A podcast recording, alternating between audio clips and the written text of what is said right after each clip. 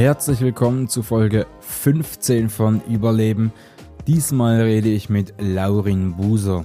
Laurin Buser kommt ursprünglich aus Basel, wohnt jetzt allerdings in Hamburg und ist bekannt als Poetry Slammer, als Musiker, aber auch als Schauspieler auf einer Theaterbühne. Er kommt aus einer sehr kreativen Familie. Seine Familie ist sozusagen auf der Bühne zu Hause und ich wollte mit ihm darüber reden, inwiefern er geprägt ist von seiner Familie, was das Kreative angeht, wie er in Deutschland denn so eigentlich ankommt mit den Sachen, die er macht und was für ihn Heimat ist. Wir haben auch darüber geredet, dass er damals von Sammy Deluxe entdeckt wurde und was Sammy Deluxe für ihn ist, weil er hat unter anderem bei einer Cypher mitgemacht, wo nicht nur Sammy Deluxe, sondern auch Leute wie Echo Fresh und noch viele weitere mit dabei waren und eben er als Schweizer Repräsentant. Und dann haben wir noch darüber geredet, wie er Texte schreibt. Einerseits für Slam Poetry, andererseits für die Musik und was für ihn denn eigentlich Melancholie ist. Ich wünsche euch jetzt viel Spaß bei diesem Interview. Ich möchte euch jetzt schon mal sagen, wenn es euch gefällt, dann freue ich mich über Kommentare, Anregungen etc. Ihr könnt Überleben abonnieren auf iTunes, Spotify und YouTube. Und äh, ja, ich freue mich, wenn ihr dann weiterhört. Ähm, und ja, ich freue mich auch, wenn ihr andere Folgen noch hört und ähm, up to date bleibt. Jetzt wünsche ich euch viel Spaß. Ja, herzlich willkommen, Lauren Buser. Wie geht's? Ganz gut, danke. Ganz gut. Mein erstes Gespräch am Küchentisch, mal was anderes. Ähm, wer bist du? Ah, Schawinski. Schawinski-Einstieg. Ja, schon fast. Ja, eben, du hast ja meinen Namen schon gesagt. Das ist der Name, äh, der mir von meinen Eltern gegeben wurde. Also es ist kein Künstlername. Aber ich stehe mit meinem Namen für äh, Slam Poetry, Spoken Word und Rap eigentlich. Das ist, was ich mache. Theater machst du auch noch? Ja, äh, generell bin ich einfach sehr gern auf der Bühne. Ist mir eigentlich egal, in welchem Bereich. Ja. Ähm, wie ist das mit dieser Definitionsding? Ich steige jetzt schon voll in der Thematik ein. Irgendwie, ähm, wenn du irgendwie in einer Bar oder so gefragt wirst oder von einer Person, die dich jetzt nicht kennt, die klassische Frage, was machst du so? Was mhm. sagst du dann? Oh, das kommt ganz drauf an, wie die Frage so gestellt wird und von wem, ob das jetzt irgendwo im Urlaub ist und man redet mit wirklich einer ganz fremden Person, dann stellt sich immer die Frage, ob man das Fass aufmachen will, weil die Fragen, äh, die dann kommen, wenn man sagt, naja, man sei irgendwie Slam-Poet oder man mache Musik oder so, äh, das geht dann ziemlich schnell ähm, immer auf dieselben Fragen hinaus, läuft das hinaus. Also sie sagen dann immer, ja, kann man denn davon leben oder ähm, wie ist das denn so? Und dann muss man immer so etwa dieselben äh, Fragen beantworten und ab und zu hat man darauf ja keinen Bock. Und dann wird's interessant, weil dann kann man entweder äh, einfach versuchen, über was anderes zu sprechen mit den Leuten und dann kann man trotzdem ehrlich sein oder man flunkert ein bisschen und äh, weicht der Frage aus oder erfindet irgendwas komplett anderes, wenn man lustig drauf ist und sagt irgendwie, man sei Schreiner oder Sozialpädagoge oder irgendwas anderes oder Radiomoderator. Und was hast du dir jetzt für meinen, für meinen Podcast vorgenommen, wie du mir antworten möchtest? Ehrlich? Äh, ja, wir können ehrlich sprechen. Warum sollte ich lügen? Ähm, du bist nicht mehr in Basel zu Hause, kommst allerdings aus der Region ursprünglich. Ja. Was hat dich weggezogen? Naja, das war schon ein, ein Gefühl, das ich schon lange in mir getragen habe, einfach mal, äh, einfach mal woanders zu wohnen. So ganz dieser einfache Wunsch. Und das hat sich sehr lange verzögert und ich habe jetzt äh, aber äh, die Chance ergriffen und äh, bin nach Hamburg gegangen. Aber das bedeutet nicht, dass ich hier weg bin, weil ich äh, hatte sehr lange trotzdem noch eine Wohnung in Basel und auch jetzt gerade habe ich genug Möglichkeiten, immer unterzukommen. Und ja, das ist jetzt meine Situation. Ich bin einfach sehr viel unterwegs. Und als was fühlst du dich noch als Basler, auch wenn du in Hamburg unterwegs bist? Ja, ja, ja. Ja? Ja, irgendwie schon. Merkt Aber man es dir an, dass du ursprünglich Schweizer bist? ja, Weil ich glaube Anhören tut man es ja nicht so wirklich. Ja, doch, auch das. Sogar das hört man. Also ich glaube, äh, gerade wenn ich einfach so spreche oder äh, wenn ich in der Schweiz bin und Hochdeutsch spreche, dann kommt so der Schweizer Akzent dann trotzdem ein bisschen raus. Ich verstecke den auch nicht mehr. Früher hatte ich immer den Anspruch, so perfektes Deutsch zu sprechen. Und mittlerweile ist mir das ein bisschen egal, weil wem mache ich was vor? Ist ja, äh, also ist ja kein Geheimnis, dass ich ein Schweizer bin, oder? Und es ist ja auch nur, ja, es ist ja auch nur eine Nationalität und auch nur ein Kulturraum, in dem man sich bewegt. Das bedeutet mir jetzt nicht so viel, aber ich muss es auch nicht verstecken. Aber Sprache ist ja schon was sehr Prägnantes bei dir. Also man kennt dich ja für deine Sprache. Ist dir das schon bewusst? Ob mir das schon bewusst ist? Ja, ja, also ich glaube. Gut, muss man ja auch als Slam-Poet. Naja, ja, man, man schreibt halt und man geht auf die Bühne und performt Texte und ja, klar stellt sich da die Frage, in welcher Sprache man das tut. Jetzt bei mir äh, mache ich das auf Hochdeutsch oder auf Schweizerdeutsch und ich, bei mir hat es sich so entwickelt, dass ich eigentlich fast alles auf der Bühne außer Moderationen eigentlich auf Hochdeutsch mache. So, die Musik ist auf Hochdeutsch, was sehr ungewöhnlich ist, dass Schweizer irgendwie auf Hochdeutsch Musik machen, obwohl wir auf Hochdeutsch schreiben, obwohl wir uns, obwohl wir mit auch mit deutschsprachiger Lyrik in der Schule äh, gefüttert werden und so weiter, äh, finden es die Leute trotzdem irgendwie seltsam, wenn gerade in der Musik die deutsche Sprache gewählt wird von einem Schweizer. Könnte ja auch Schweizerdeutsch machen. Und bei mir ist es gar nicht so eine bewusste Entscheidung gewesen. Ich, es ist einfach so passiert. Plötzlich habe ich auf Hochdeutsch äh, performt, weil das im Slam zu der Zeit irgendwie noch üblich war. Da haben die Schweizer alle auf Hochdeutsch Texte gemacht. Und erst so in den letzten fünf Jahren haben alle geswitcht auf Schweizerdeutsch. Und ich hatte irgendwie mich wohler gefühlt im Hochdeutschen bis heute. So, wenn ich schreibe, switche ich einfach auf Hochdeutsch. Das ist keine so krass bewusste Entscheidung oder irgendwas. Das passiert einfach. Mhm. Ähm, wie hat das bei dir angefangen, dass du überhaupt in diese kreative Dinge reingekommen bist? Ähm, eben, du bist, wir können nachher noch über deine Projekte reden, aber du bist Slam Poet, du bist Musiker und du stehst manchmal auch als Schauspieler auf der Bühne. Ähm, wie hat das angefangen? Ähm, naja, ich habe einfach äh, irgendwie so ein Video gesehen. Es wurde mir ein Video gezeigt von Lara Stoll, Shoutout. Äh, ähm, und sie, ja, hat mir, hat, sie hat irgendwie sowas in mir ausgelöst, wo ich so wollte, das will ich auch machen. Da habe ich so einen Text geschrieben und habe mich bei so einem U20 Slam einfach angemeldet. Ich war irgendwie 15. haben mich meine Eltern hingefahren. Und dann bin ich da aufgetreten, wurde zweitletzter. Aber es war voll geil. Es war so, ich war so sehr, mega nervös, aber es war irgendwie wie eine Bestimmung für mich. Ich hatte, wirklich das Gefühl, so, das ist genau das, was ich suche. Ich war auch so mega überzeugt davon, dass das, was ich da machen werde, ähm, ja, mindestens fürs Finale reichen wird. Hat's aber nicht. Aber ich war so, ja, ja, das ist genau was, worauf ich Bock habe. Bist du grundsätzlich so eine Person, die so überzeugt von den Sachen ist, die man selber macht? Es gibt also Leute, die zweifeln sehr schnell an sich selber mhm. und es mhm. gibt Leute, die haben ein sehr, sehr großes Be Selbstbewusstsein. Ähm, ach, das äh, schwankt. Also ich glaube tatsächlich, wenn ich jetzt zurückdenke, so an diese Anfangszeit, da war ich einfach irgendwie naiv und äh, bin da dann doch irgendwie mit so einem naiven Selbstbewusstsein da rangegangen. Ich glaube, das braucht man auch und hat man auch in diesem Alter so generell. Das haben viele so, dass man einfach äh, irgendwie das, was irgendwie gut funktioniert, halt auch mit vollem Elan dann verfolgt. So.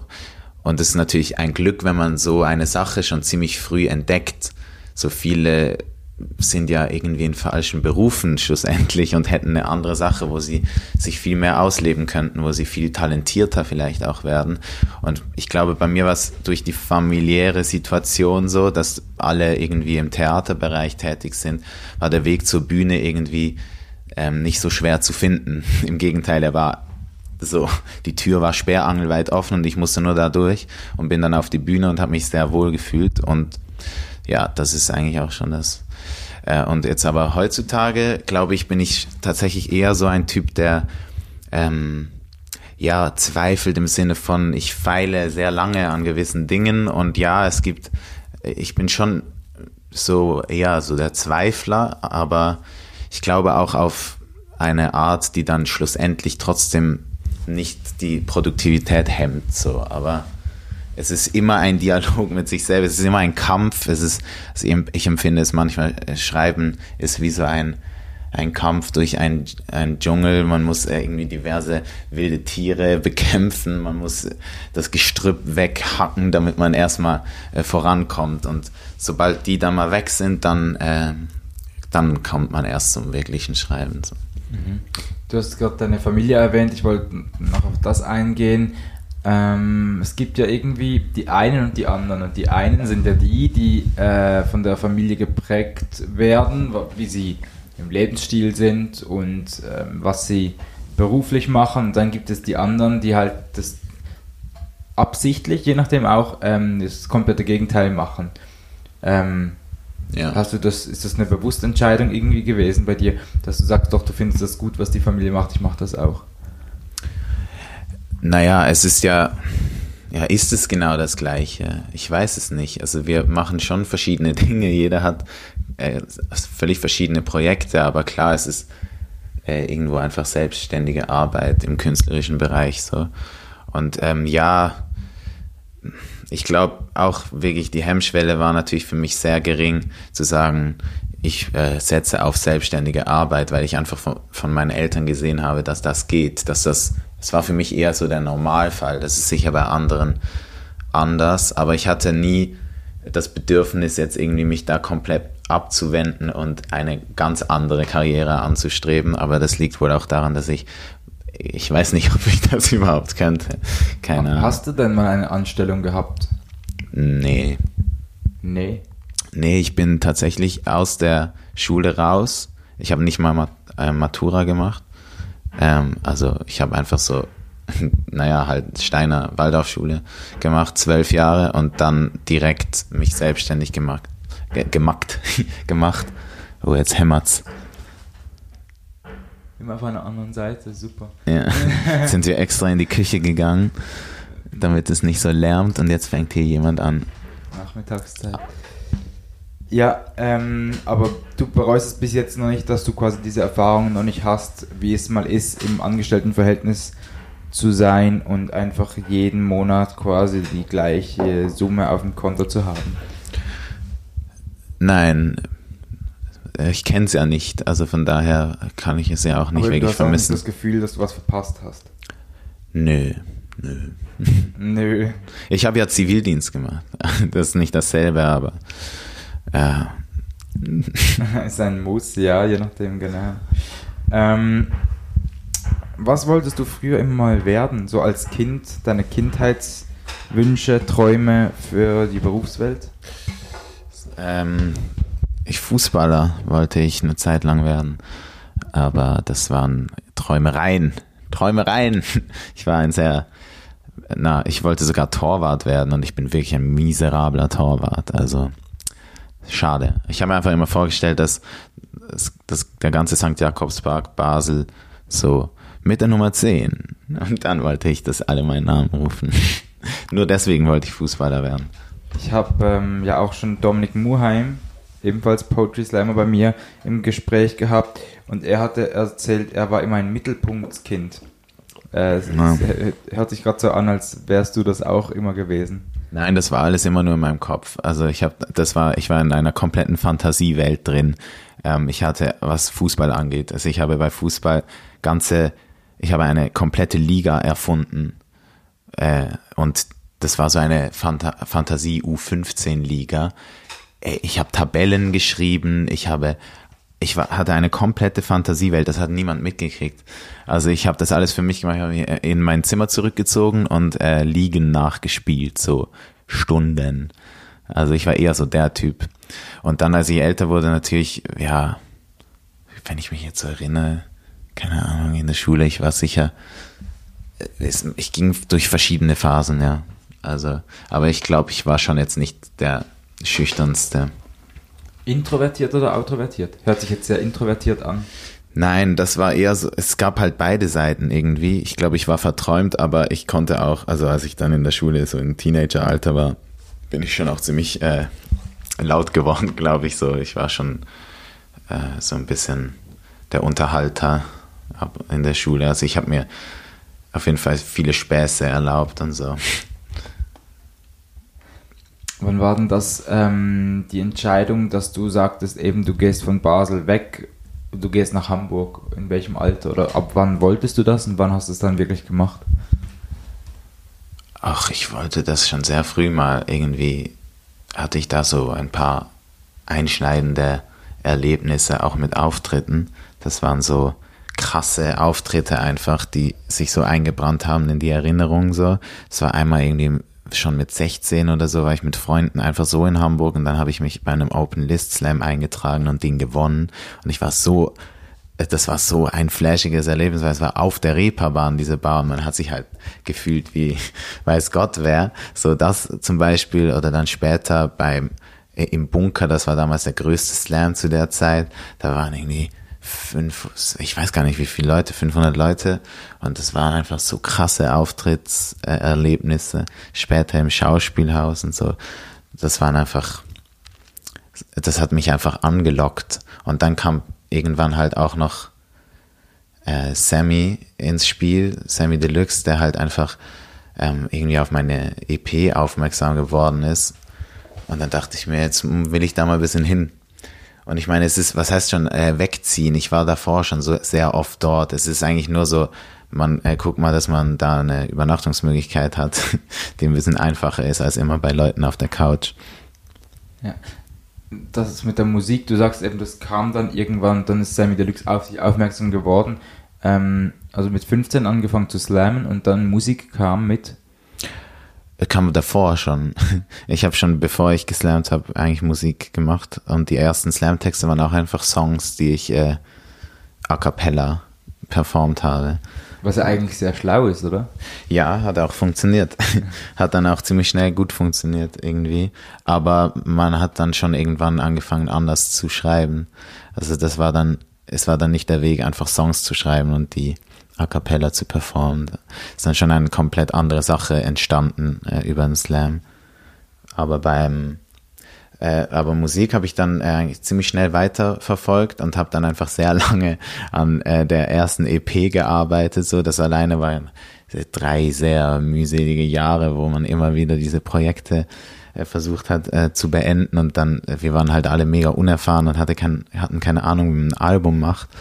Und dann äh, irgendwie hat es aber geklappt und schlussendlich ist dann diese e erste EP rausgekommen, da war ich irgendwie, weiß nicht, 20 oder so. Da kann man jetzt einen äh, Shoutout an Marco Gurtner geben, ebenfalls Slam Poet aus Thun, der war hier und hat sich eben mit ihm darüber geredet, wie ist es eigentlich, Texte für eine Band und Texte für Slam zu schreiben und doppelt denken zu müssen. Du hast es halt nicht gemacht, du hast nicht doppelt gedacht, sondern du hast gut nachgedacht und hast die Texte doppelt verwertet, oder wie? Nein, nein, das ist nicht sehr oft passiert. Also vor allem später dann nicht mehr. Aber es gibt ähm, schon Überschneidungen. Es gibt Texte, die habe ich auch, äh, die habe ich bei Slams gemacht und auch bei, äh, bei Rap-Events oder als Voract von Sammy. Äh, das hat dann einfach bei beiden Orten funktioniert und das ist natürlich schon geil, wenn, wenn derselbe Text bei beiden doch sehr verschiedenen Publikum äh, funktioniert. Wie war das, als Sammy Deluxe auf dich zukam? Ja, sehr äh, motiv eine Motivationsspritze. Eine Motivationsspritze. ja, ja. natürlich. Was war er für dich? Ähm, er war für mich der erste deutsche Rapper, der es geschafft hat, dass die deutsche Sprache halt wirklich float. Alles davor ist ähm, nicht ganz so gewesen. Also man hat es noch nie gehört. Als er dann, äh, also seine ersten Sachen sind einfach ein neues Level von Flow. Und ich finde auch bis heute ähm, gibt es wenige Rapper, die flowmäßig an ihn rankommen. So. Das heißt, du, du lässt dich von ihm nicht nur inspirieren, sondern schaust ihm auch ein wenig ab. Ach so, ähm, ich glaube eigentlich jeder, der auf Deutsch rappt, ist irgendwann ähm, naja, hat irgendwann mal Sammy analysiert und äh, das irgendwie mitgenommen so oder auch, auch diese Tr Tracks einfach auf und ab gehört und das verinnerlicht äh, jeder irgendwie. Also jeder ist irgendwie geprägt von ihm, glaube ich, wenn man auf Deutsch Rap. Äh, vielleicht gibt's jetzt eine neue, eine ganz neue Generation, die das vielleicht äh, nicht mehr hat, aber ich glaube bis jetzt noch fast, also alle, die jetzt noch Rap machen, sind auf jeden Fall davon irgendwie inspiriert worden. Welches ist denn dein bester Track? Mein bester Track? Naja, die, die rauskommen. die, die noch nicht veröffentlicht sind. Natürlich. Ja, und, und ja, das ist eigentlich die beste Antwort. Also ich habe das Gefühl, dass, dass man halt, ja, mit jedem Track irgendwie neue, ja, neue Skills anwenden kann, die man sich beim Track davor angeeignet hat. Also jeder neue Song ist irgendwie, kann man wieder auf noch mehr zurückgreifen. So fühlt es sich zumindest an. Mhm. Wie ist dein, dein Alltag so? Also eben, weil du ja verschiedene Dinge machst, bist du 100% Slammer oder wie teilst du dir diese Sachen auf? Oder gibt es dann irgendwie einen Monat, wo du die Musik komplett auf die Seite legst und dann sitzt du einen Monat wieder vor allem an der Musik dran? Ja, klar, das sind äh, natürlich verschiedene Phasen immer, aber äh, generell ist eigentlich arbeitet man zur gleichen Zeit an verschiedenen Dingen permanent. So. Das, äh, und sobald mal eine Sache ein bisschen sich entspannt, also wenn man zum Beispiel nicht mehr so viele Auftritte hat, dann kommt äh, wieder mehr Zeit fürs Schreiben. So. Und es, die Schwierigkeit ist natürlich, da man eben fast immer unterwegs ist, ist halt die Schwierigkeit, irgendwie sich Zeitfenster zu schaffen, wo man auch wirklich in Ruhe zum Schreiben kommt oder zum Musikproduzieren kommt. Aber ja, es es gelingt immer besser.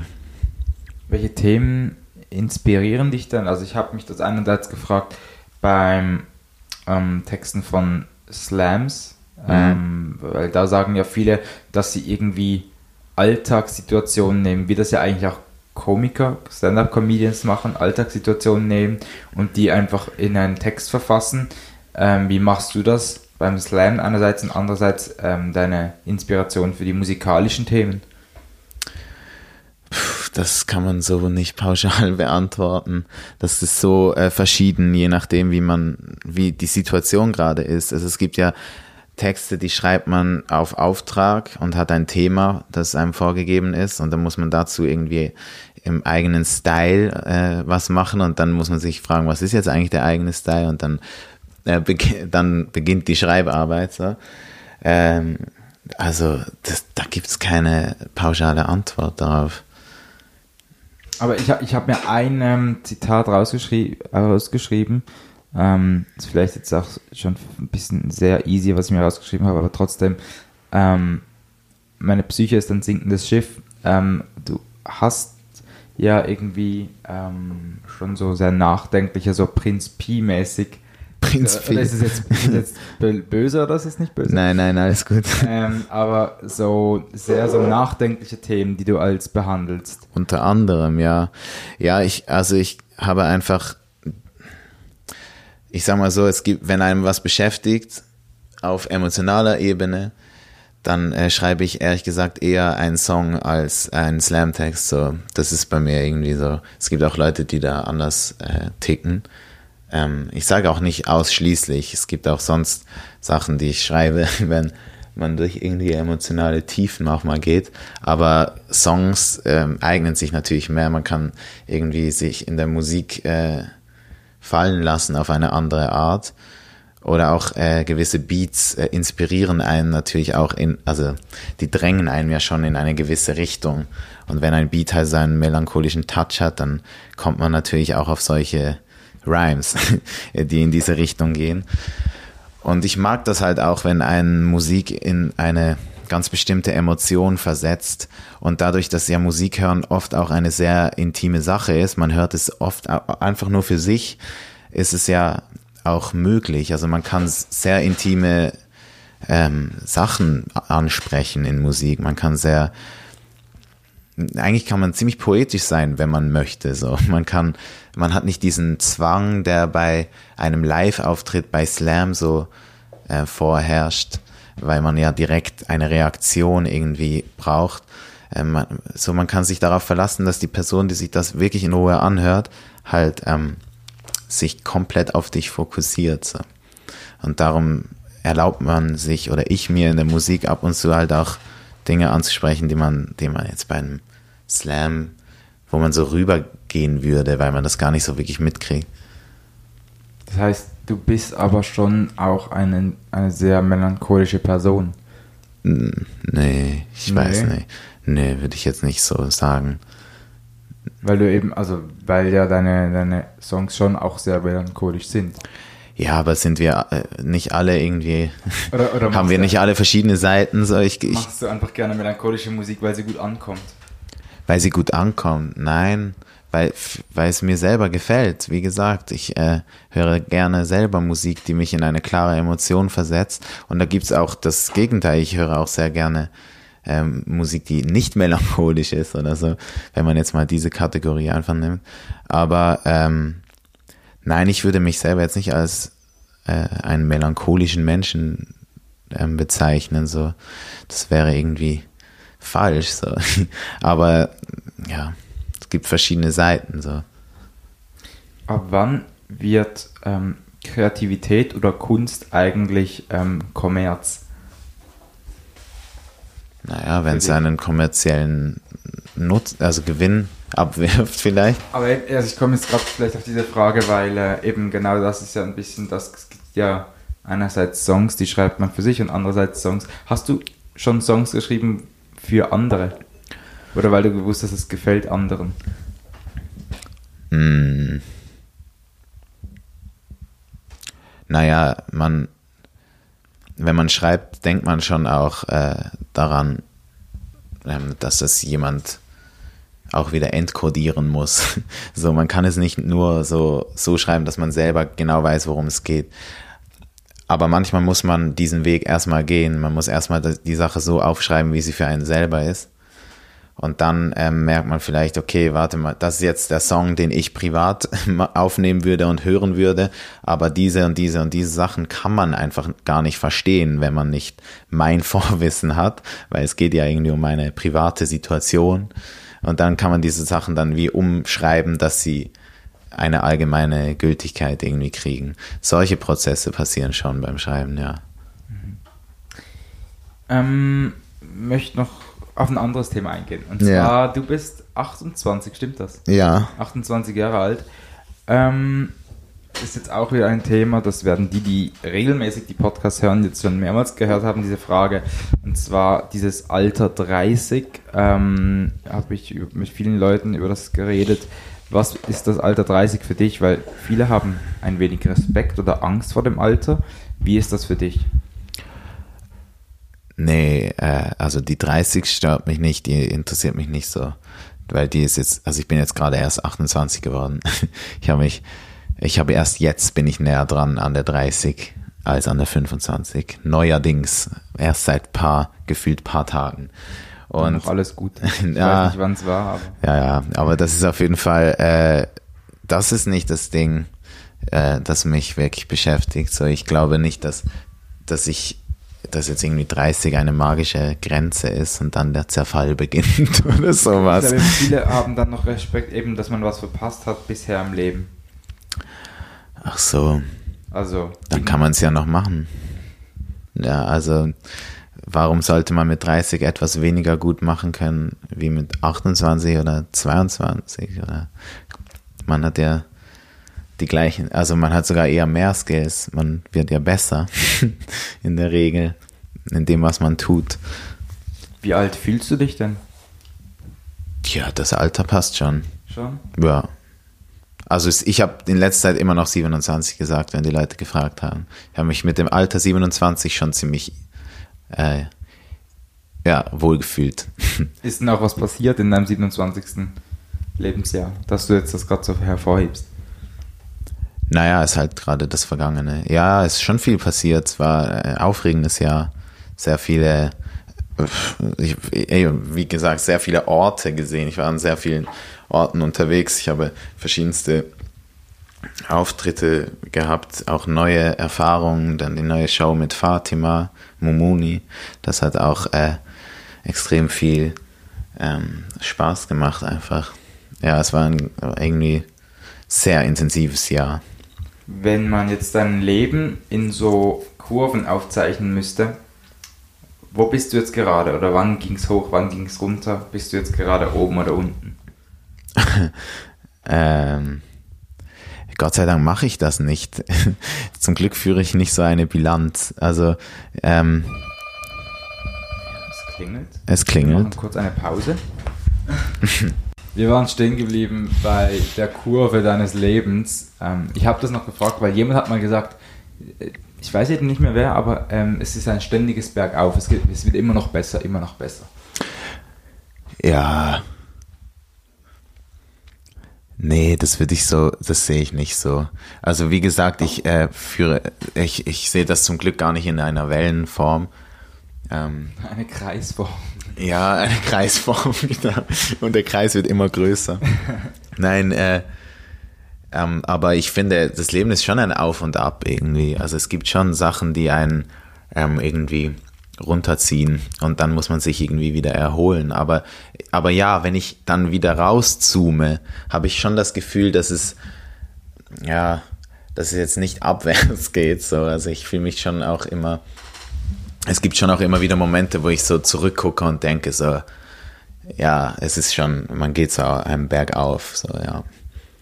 Was sind denn so Meilensteine oder, oder einfach so Punkte im Leben, wo du sagst, es können ja auch kleine Dinge sein, Begegnungen mit Leuten, die du sagst, das hat dir sehr, sehr viel gebracht oder das war sehr wertvoll für dich. Was waren solche in deinem Leben bisher? Das, ja, da gab es ein, äh, da gab es so ein paar Menschen, mit denen man ähm, irgendwie connected hat und über eine Zeit einen intensiven Austausch gehabt hat, äh, ohne die man nicht da wäre, wo man ist. So.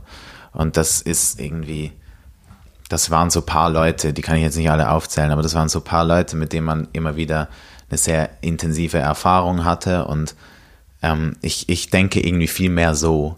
Ich denke viel mehr in diesen ja, diese Menschen, die einen umgeben, also es ist ja nicht auch genau gleich. Ja, es ist auch nicht alles fertig, es sind es, es sind ist nicht alles irgendwie abgeschlossene Kapitel, die laufen auch parallel so.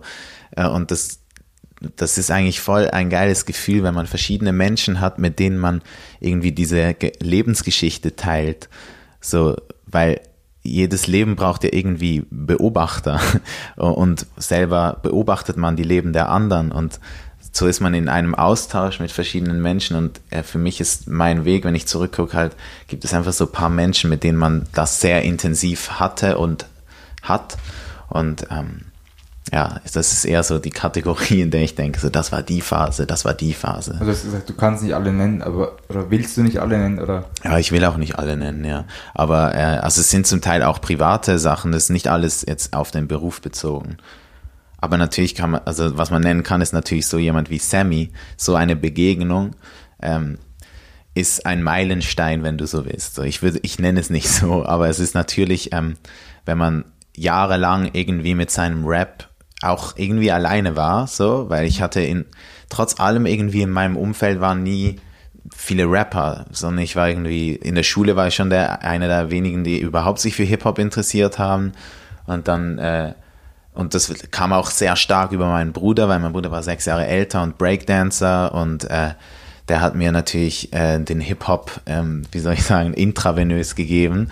Und dann war, und dann ist ja, ist man halt in der Slam-Szene und da wird natürlich auch gerappt. Äh, die Leute interessieren sich auch für Rap. Es wurde vor allem sogar immer mehr. Es gab immer mehr Leute, die sich für Rap interessiert haben in der Slam-Szene. Und ich war aber mit meinem Rap immer so, trotzdem habe ich mich ein bisschen so alleine gefühlt. Dann habe ich mit Musikern gearbeitet. Das war mega geil. Äh, so meine ganze Musik Ausbildung sozusagen habe ich nicht über andere Rapper gemacht, sondern über Musiker, so, das waren die anderen Kapitel. So, ich hatte viele Musiker, mit denen ich sowas wie Flow gelernt habe oder Rhythmen oder was auch immer, was alles dazugehört. So ein Feeling einfach für Musik habe ich eigentlich äh, über Musiker gelernt, nicht über andere Rapper. Und dann kam irgendwann halt ein Sammy, so der Rapper, der Jahre einen begleitet hat, so, äh, wo man alles ausgecheckt hat. Und der Rapper sagt dir, das ist mega geil, was du tust. So, das ist ein äh, sehr krasser Motivationsschub gewesen. Zum, solche Begegnungen sind es halt. Dann, dann sitzt man da und äh, tauscht sich aus und hat halt ähm, Gespräche, die man sich, ähm, ja, die sich einprägen und man macht Erfahrungen, die man sonst, weiß gar nicht, wo man die sonst so kriegen kann. Mhm. Was ist denn die, ähm, die Essenz des Ganzen? Ist es irgendwie, dass du sagst, dass man, dass sowas passiert, muss man viel rumreisen oder das gehört für dich dann dazu. Ja, es wäre schön, wenn es einfach nur das Rumreisen wäre, aber das, äh, das Rumreisen ist eigentlich fast das Anstrengendste daran. So. Ich glaube, ähm, Ich glaube halt bei allem muss man immer, äh, darf man nie, äh, nie vergessen, dass man immer selber der ist, der die, irgendwie die eigene, die eigenen Projekte vorantreiben muss. Man muss selber ähm, immer noch selber da, äh, dafür sorgen, dass der eigene Output da ist und stabil bleibt und äh, gut ist. Und ähm, dann, wenn man diese Projekte hat, dann kommt man automatisch in Austausch mit anderen Leuten, die auch Projekte machen. Und dann sieht man irgendwie Potenzial ineinander und dann ist, begegnet man sich auf Augenhöhe. So. Und das ist natürlich sehr wichtig, wenn man irgendwie zusammenarbeiten möchte. Falls du verstehst, was ich meine. Ähm, du, wir hatten es am Anfang mal davon und äh, zwar hast du gesagt, du bist ja eigentlich Lebenskünstler, auch, also das interpretiere ich jetzt, aber ähm, du hast nie was anderes gemacht außer einen künstlerischen Job. Du hattest noch nie eine Festanstellung. Mhm. Ähm, Ausbildung auch nicht. du fragst wie so ein, ein strenger Onkel. Ja. Nein, auch keine Ausbildung. Aber das ist mir äh, bewusst, dass du das jetzt sagst, weil ähm, das ist, wird ja auch immer so ein bisschen kritisch angeschaut, oder nicht? Naja, die Leute haben halt einfach äh, Sorgen, so, weil was passiert, wenn dann das plötzlich nicht mehr läuft. Also sie machen sie, sie, sie stellen sich das vor, wie das bei ihnen selber wäre und gehen dann davon aus, oh Gott, das würde ja, äh, das wäre ja voll stressig und so. Und ähm, ja, das ist ja nett, dass sie sich sorgen. Wenn sie, also wenn du das fragst, meinst du das ja nur gut. Ja, okay. Und wie, also hat es dich nicht auch am Anfang verunsichert? Nein, eben nicht, aber das kann auch sein, dass es komplett naiv äh, war. Und vielleicht ist es ja immer noch naiv, ich weiß es nicht. Aber ich habe, äh, ich sehe keinen Grund, was zu ändern. Mhm. Aber das heißt, du kannst momentan auch ganz okay so leben und ähm, du hast äh, so wie ein Brotjob oder so Aufträge und dann hast du deine kreativen Projekte ringsrum oder wie machst du das genau? Ja, es ist einfach so, die, die gesamten Projekte zusammen, die machen schon, dass ich äh, durchkomme. Ähm, ja, und das ist, ist natürlich äh, sehr cool. Da Aber schon so ein, so ein typisches Künstlerleben in dem Fall. So ein bisschen. Nicht also Was ist ein typisches Künstlerleben? Äh, Was verstehst du darunter? Ungewiss, ich weiß es nicht. Ungewiss? Nee, ist ziemlich gewiss. Ich habe äh, Gewissheit, dass ich weiß für mich, dass ich äh, das Leben lang Bock habe, äh, diese, naja, in irgendeiner Form kreative Arbeit zu machen. Das heißt, ähm, ist es auch ein bisschen so dein Lebensmotto, Bock zu haben oder wie? Nein, ich habe gar nicht so Lebensmottos. Findest du blöd? Ja. Was soll ich tun? Sorry. das ist ein gutes Lebensmotto. Ja, ich habe kein Lebensmotto. Ähm, ich habe mir noch zwei Sachen aufgeschrieben. Äh, und zwar haben wir abgehakt, haben wir abgehakt. Dein Hero habe ich mir aufgeschrieben und habe mich das gefragt. Ähm, aber wir hatten es schon davon, dass du sagst, sind, nee, das waren die Begegnungen. Hast du jemanden so als Vorbild oder früher hattest du mal jemanden so als Vorbild, wo du dachtest, geil, so ein Leben muss sicher cool sein? So ein Leben? Oder so eine Person oder. Oder so eine Kunst. Die ja. Ja. Naja, es ist jetzt natürlich albern, schon wieder Sammy zu nennen, aber ja, einfach der Form halber, also ist auch die Wahrheit. Das war schon tatsächlich ganz unabhängig davon. Ich wusste ja nicht, was passieren wird. So, ich habe trotzdem war er einer meiner Heroes und dann äh, konnte ich mit, genau mit ausgerechnet mit ihm halt zusammenarbeiten. Und das Lustige ist, es ist mir davor auch schon mal passiert im Kleinen hier in Basel. Und zwar Nein, äh, im Kleinen, äh, im Sinne von, ich hatte einen Hero und habe dann mit dem zusammengearbeitet. Und zwar schon, als ich 15 war und irgendwie ein halbes Jahr geslammt habe und Theater gemacht habe in seiner Theatergruppe, habe ich eine Anfrage gekriegt, ob ich mit Skelt äh, von P27, das ist die erste Rap-Crew, die zusammen mit Black Tiger auf Schweizerdeutsch gerappt hat. Ähm, und ich habe seine Alben auf und ab gehört ähm, als ich klein war. Also das waren so die ersten Rap-Alben, waren halt Basler Rap. Die ersten Basler Rap-Alben waren auch meine ersten Rap-Alben. Und dann habe ich äh, Ja, und ich, ich, mein Vater hat zwar schon mal mit ihm Theater gespielt und ich habe ihn schon mal so ein bisschen kennengelernt, so als Kind, ich, aber das war halt schon dann was anderes. Dann hieß es, ich soll mit ihm zusammen ein Projekt machen. Und dann ist, das war irgendwie ein halbes Jahr, nachdem ich überhaupt damit angefangen habe, ist das schon mal passiert, so dass ein Hero von mir, nämlich Skelt, dass er äh, mit mir zusammenarbeiten wollte. Das war mega geil. Und als es bei Samuel Deluxe dann der Fall war, wurde das dann bestätigt, so dass es dein Hero immer noch ist, irgendwie. Ja, es, da, da ist es wie nochmal passiert, so.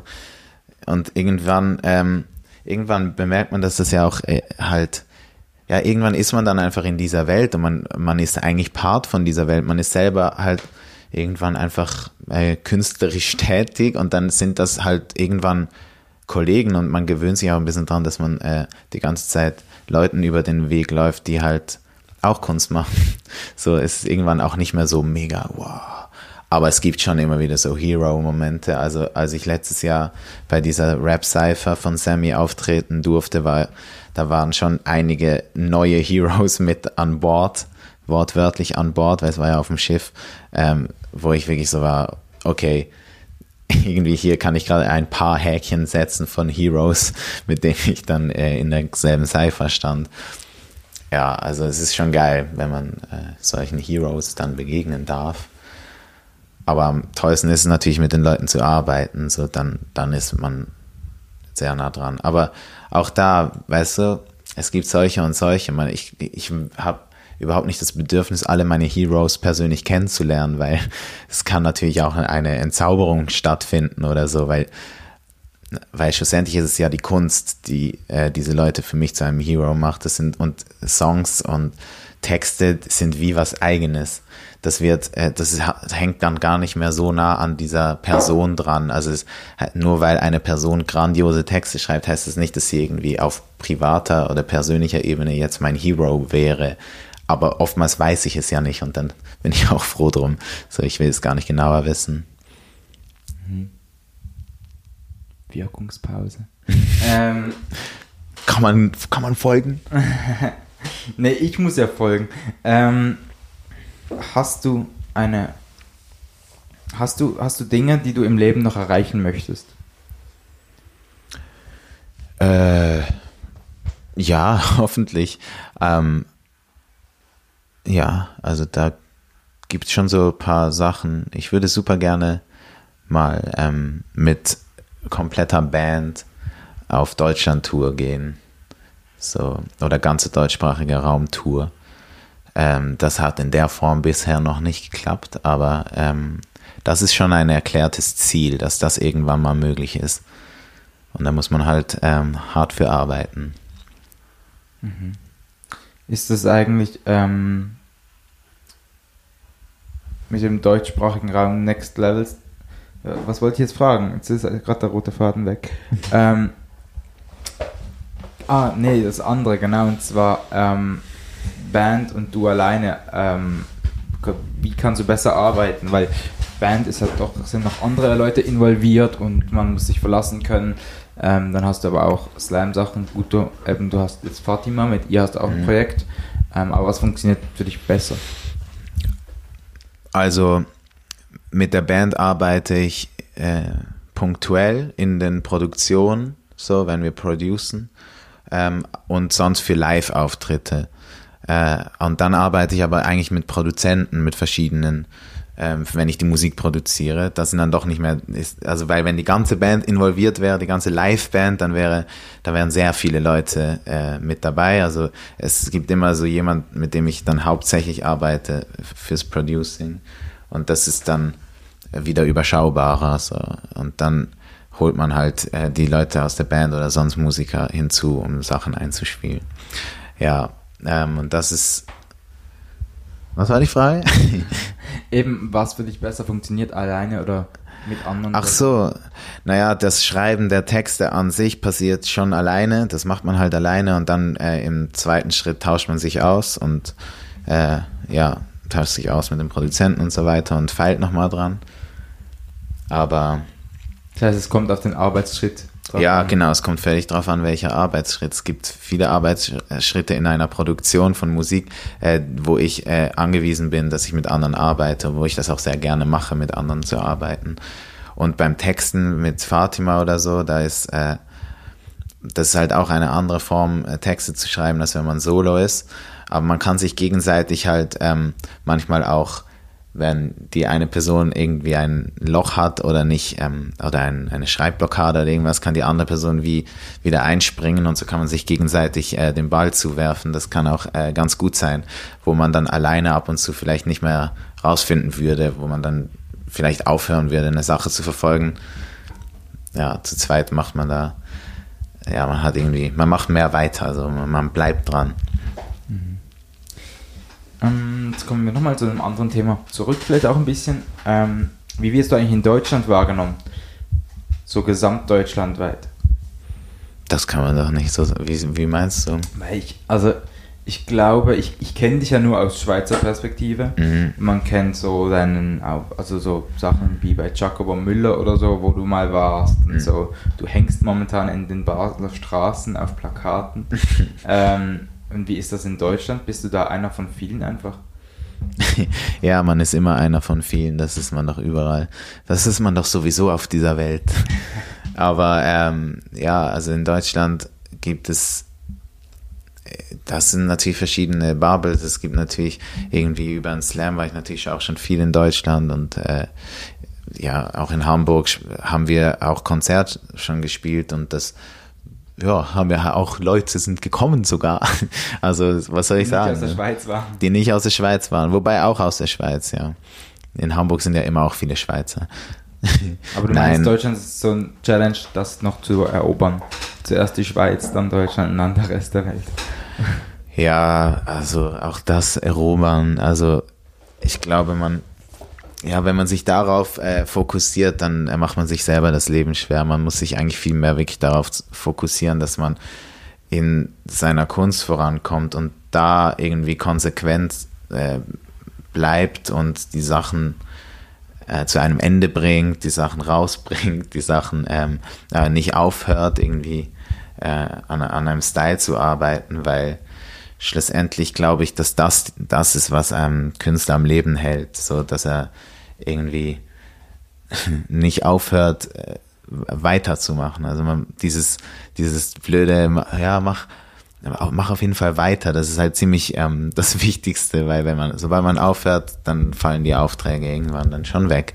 Aber wenn man halt kontinuierlich weitermacht und weiter verfolgt, glaube ich, kann man sich schon was aufbauen. Eben, du merkst, ich denke nicht so in dieses, ja, man muss jetzt Deutschland erobern, man muss jetzt, äh, und jetzt ist Österreich dran. So, das ist gar nicht die Denke. Aber das mit dem Weitermachen passiert das automatisch bei dir? Oder musst du dir ja da als schon so einen Tritt geben? Es ist halt, äh, das, ist, das Nervige daran ist, es ist halt so viel Orga, weil man ist ja selber, also ich, man, ich bin schon ziemlich äh, auf mich alleine gestellt, beziehungsweise wenn man selber nicht die Sache vorantreibt, es tut, niemand übernimmt das für dich, so, das gibt's einfach ähm, in sehr seltenen Fällen vielleicht, aber in der Regel ist kann man davon ausgehen, dass alle, die es irgendwie zu was gebracht haben, haben schon, waren schon selber der Hauptmotor. So, außer man ist jetzt Teil einer riesigen Maschinerie, so, dann ist vielleicht ein bisschen was anderes, aber ja, ich glaube schon, das braucht sehr viel ähm, Eigenantrieb. Du meinst, du bist noch froh, dass du noch nicht mit der Musik bei Universal gelandet bist? Ich bin nicht bei Universal gelandet, nee. aber das, äh, das ist halt dann, aber auch dann, also die Realität ist ja dann nicht, dass äh, dann plötzlich für dich alle Songs geschrieben werden und äh, so, du kannst schon aus dir ein Star machen lassen, aber dann musst du irgendwie, dann hast du selber ja gar keine Vision und ich, das sind dann irgendwie andere Leute, sage ich mal. Man, ja, also auch Leute, die mit Universal arbeiten, müssen nach wie vor ähm, für ihre Sache einstehen und das braucht Antrieb. So. Ähm, eine Frage, die ich bisher auch in den letzten Interviews alle gefragt habe, obwohl ich glaube, bei dir die Antwort schon kenne. Ähm, Aha. Als was möchtest du pensioniert werden? Ähm, naja, ich werde, ich kann mir das ja überlegen, also ich werde höchstwahrscheinlich als das ähm, pensioniert, als was ich ähm, als ich gemeldet bin, als was meine selbstständige Arbeit gemeldet ist. Das heißt, ich werde in Pension gehen als Slam-Poet, Rapper und Schauspieler. Heißt, du wirst aber auch nichts anderes mehr in deinem Leben machen wollen. Kann ich ja trotzdem. Ja. Es kommt drauf an, äh, in welchen Bereichen ich äh, sonst noch tätig bin. Aber ja, solange das offiziell auf dem Papier so ist, ist es halt so. Ist ja nur eine Formsache. Aber wahrscheinlich aufhören werde ich dann nicht. So, das äh, kann, ja. Und wenn, wenn man es bis dahin schafft. Und ähm, dein, dein äh, privates Leben sieht dann wie aus? Also du hast mal in einem Slam äh, erwähnt, dass du jetzt krass findest, dass schon gleichaltrige Kollegen ähm, Familie haben und so. Mhm. Ähm, wirst du das mal haben? Also für mich stand das eigentlich nie außer Frage, wenn ich ehrlich bin, dass irgendwann mal eine Familie, äh, dass, ich dass ich eine Familie möchte. Ähm, ja, also, aber die Realität ist, äh, ist halt so, dass die Klimasituation auf der Welt natürlich sich, man fragt sich schon, ob man in diese Welt Kinder setzen will oder ob man oder ob man das lassen sollte. Das ist schon sehr diplomatisch jetzt auch gesagt. ja. Ja. Also ich glaube aber, ehrlich gesagt, das bräuchte, stell dir mal vor, man würde wirklich aus Klimagründen kein Kind in die Welt setzen. Was, oder mehr dürfen. Oder mehr dürfen, wenn es vorgeschrieben wird. Also in China oder so ist ja auch so. Ja, eins. eins. Ja. ja. Hm. Ist es immer noch so? Müssen wir, müssen wir mal googeln. Ich glaube schon.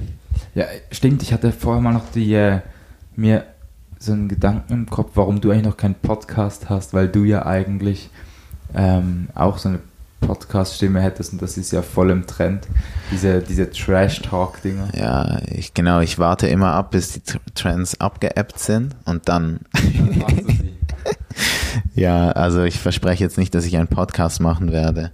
Aber, Aber Fatima und ich hatten die Idee auf, auf jeden Fall schon. ja, mal schauen, ja. Hm. Aber spannend auch, dass du jetzt sagst, du, du wirst mal in Pension gehen, weil viele haben gesagt, ach, ich bin doch Künstler, ich gehe doch gar nie richtig in Rente, ich möchte doch einfach so lange meine Sachen machen, wie es geht. Ja, wenn man die Rente als eine Metapher sieht, aber ich sehe die Rente als äh, ein Amt, das mir mein Geld zurückgibt, dass ich denen einbezahle. Also hoffentlich kriege ich von denen eine Rente, ja. Aber aufhören zu arbeiten, äh, ich glaube nicht, dass man das einfach so kann. Also irgendwas, ja, mal schauen, ob man dann noch Bock hat auf Bühne und so, ob man dann vielleicht schon neue Felder entdeckt hat, aber ja. Bist du so einer, der dann nochmal Bock hat, wahrscheinlich irgendwie nochmal eine Weltreise zu machen oder an den anderen, ans andere Ende der Welt zu wohnen oder so? Ja, nee, weiß ich nicht, keine Ahnung. Ich, das ist noch echt, ist echt noch lange hin. Hier und jetzt also. Ja, also wenn ich, wenn ich wirklich daran denke, dass man mal alt wird, dann löst es so verschiedene Gefühle in mir aus und manche davon sind auch äh, irgendwie so negativ, dass ich darüber gar nicht zu lange nachdenken will. So, äh, so ja, ich glaube schon, es macht mehr Sinn. Es macht schon Sinn, vorzuplanen, so, aber man lebt schon im Jetzt. Ab wann ist ja man denn alt? Alt? Ja. Ich glaube, das sagt dir dann dein Körper. Sagst du so, jetzt bist, jetzt bist du alt. Aber ja, ich glaube schon natürlich auch, dass äh, an, an so die Jugendlichkeit des Geistes und so, aber irgendwie wieder wirklich wie ein Teenie zu denken, will ich ja auch nicht. ich bin schon froh, dass man irgendwie erwachsen geworden ist. Hast du Angst vor dem Tod? Vor dem Tod. Ähm, also ich habe keine Angst davor, was ist, wenn ich tot bin, so. Also, also für mich. Ich habe Angst davor, was der Tod auslöst in Menschen, so, also in Mitmenschen. Auch die Vorstellung, dass Menschen, die einem sehr nahe stehen, sterben, macht mir schon, äh, ja, macht mir schon Angst, weil, ja, weil ich glaube, das natürlich ist. Und ähm, die Vorstellung vom eigenen Tod macht mir auch nur dahingehend Angst, dass ich mir überlege, was wohl, was das mit den Mitmenschen macht, die einem halt nahestehen. So, keine Ahnung. Darüber will ich eigentlich auch nicht nachdenken. Aber vor dem Tod an sich, so vor dem Todsein, habe ich keine Angst, nee. Mhm. Möchtest du noch was sagen? zum Thema Tod. Nein, eigentlich sind wir am Ende. Oha, das ging ja schnell. Ja. Ich schon fast gesagt, ja, außer eben du hast noch Themen, über die du reden möchtest oder schlaue Worte. Nein, aber wir können ja trotzdem noch kurz mit Werbung enden. Ja. Weil Fatima und ich ja dann nochmal in Basel spielen. 15. bis 19. Oktober. Falls das vorher released wird. Wann releasest du denn? Das weiß ich noch gar nicht, ehrlich gesagt. Schauen wir mal. Wir aber ansonsten, also wir, wir haben das ja aber auch, auch auf Hochdeutsch gemacht, dass ihr alle mithören können, auch die in Deutschland zum Beispiel. Also das heißt, du bist ja vielleicht auch mal wieder in Hamburg anzutreffen, falls jetzt Hamburger mithören. Ja, yeah, an alle Hamburger. Wir spielen am 23. Januar im Bunker. Mhm. Also auch die Show von Fatima. Du hast einen mega strukturierten Kopf mit diesen Daten. Ja, muss ja alles selber machen. Muss ja alles selber machen. Kein Manager. Kein doch, doch, doch, aber man muss ja trotzdem selber seinen Kalender führen. das ist er ja. Eine gute, gute Stelle für dich zum Abschließen? Ja, auf jeden Fall so mit sowas Strukturellem, dann kann der Tag gleich weitergehen. Wir sind noch mittendrin. Danke dir. Danke dir. Das war Folge 15 mit Laurin Buser. Ich hoffe, sie hat dir gefallen.